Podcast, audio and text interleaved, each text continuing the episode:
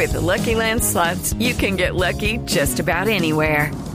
This is your captain speaking. Uh, we've got clear runway and the weather's fine, but we're just going to circle up here a while and uh, get lucky.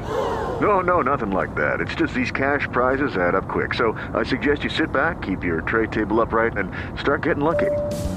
Play for free at LuckyLandSlots.com. Are you feeling lucky? No purchase necessary. Void where prohibited by law. 18 plus terms and conditions apply. See website for details. Voces y sonidos de Colombia y el mundo en Blue Radio y bluradio.com. Porque la verdad es de todos. Voces que nos permiten entender lo que está pasando para avanzar. ARN, Agencia para la Reincorporación y Normalización. 1042, atención, tres trabajadores de una mina en el suroeste antioqueño resultaron heridos luego de una explosión accidental. Detalles en Medellín, Alejandro Calle. La acumulación de gas metano en el socavón de la mina de carbón La Cecilia, ubicada entre los municipios de Angelópolis y Amagá, en el suroeste antioqueño, provocó esta mañana una fuerte explosión que dejó tres trabajadores heridos y algunos afectados por la inhalación de gases. Guillermo Cano, vocero de la mesa minera de la región, indicó que fue necesario trasladar a Medellín a los dos mineros que sufrieron más quemaduras en su cuerpo. Allí hubo una explosión de gas grisú, ocasionando tres heridos, dos de consideración, el otro leve. Son quemaduras en el cuerpo. La verdad, sí, pues, considerables, son considerables porque fueron bastantes las quemaduras de dos de ellos. Según el reporte de la mesa minera, otros 14 trabajadores resultaron ilesos. La mina contaba con la documentación y se encuentra en proceso de formalización. En Medellín, Alejandro Calle, Blue Radio. Se reunió por primera vez la Comisión de Esclarecimiento de la Verdad del Conflicto Armado en el país. Luego de un encuentro, el presidente de la comisión, el padre Francisco de Rú, afirmó que no pretende atacar a los terceros, a los particulares. María Camila Correa.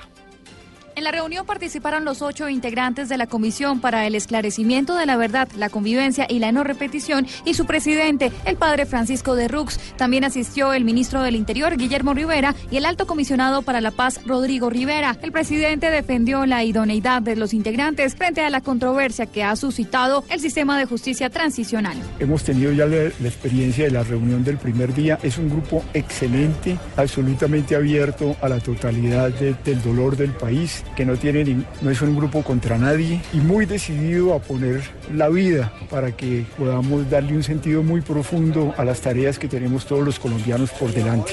Dijo que hasta ahora están definiendo la manera de actuar de la comisión. María Camila Correa, Blue Radio la reintegración nos cambia la vida y pues, ¿cómo no? Hoy en día poder disfrutar de una cama caliente al lado de mi esposa, al lado de mi hijo, eh, es algo, algo bonito, algo simbólico porque es pasar de desmontarnos de esa, de esa identidad colectiva, digámoslo así, y pasar un poco más a esa individualidad, entre comillas, para disfrutar esos pequeños momentos, por ejemplo, la familia, de los vecinos, de los amigos, del barrio. Es, es muy chévere, es muy significativo, es muy bonito, es casi que volver a nacer. Avancemos, entendamos lo que pasó. Agencia para la Reincorporación y Normalización ARN. Vamos a la Corte Suprema de Justicia que prepara una reforma interna que impediría el regreso del magistrado Gustavo Malo a punto de ir a juicio por el cartel de la toga. Karen Borges. La Corte Suprema de Justicia debate esta semana una norma que le permitirá apartar del cargo temporalmente a cualquier magistrado que sea implicado en un escándalo o se encuentre investigado por algún tipo de delito. La norma sería nueva, pues según fuentes de la Corte, no existe una ley en el reglamento interno que permita en este momento que la sala plena tome decisiones frente a escándalos que involucren a sus miembros. La nueva norma se implementaría esta misma semana en el nuevo reglamento de la Corte y se usaría por primera vez en el el caso del magistrado Gustavo Malo, quien pidió una licencia no remunerada mientras se defiende por el escándalo del cartel de la toga. La licencia de Gustavo Malo va hasta el próximo primero de diciembre y su proceso en la Comisión de Acusación de la Cámara de Representantes continúa, pues por error procesal se tumbó el fallo por el que se cerraba la etapa de investigación. Karen Borges, Blue Radio. El alcalde de Bogotá, Enrique Peñalosa, no compareció a una citación que le había hecho la Fiscalía para una conciliación ante una denuncia por injuria y calumnia interpuesta por el representante de la Cámara, Inti Asprilla, que tiene que ver con el relleno sanitario de doña Juana Marcela Puentes, con la historia. Luego de que el alcalde mayor de Bogotá, Enrique Peñalosa, no compareciera a esta citación en la que se buscaba conciliar con el representante Inti Asprilla, luego de una denuncia por injuria y calumnia. El parlamentario afirmó que va a continuar haciendo el control político y defendiendo a los habitantes de Usme y de Ciudad Bolívar que padecen el mal manejo del sanitario de Doña Juana. Y es que precisamente el mandatario local lo había señalado de tener intereses dentro de los debates de control político y las denuncias que había realizado sobre el mal manejo Acabo de salir de la audiencia de conciliación que está citada acá en la fiscalía. El alcalde Peñalosa, fiel a su estilo, no vino. Es una persona valiente para salir a dar declaraciones injuriosas ante los medios de comunicación y es cobarde para venir a dar la cara acá en la fiscalía.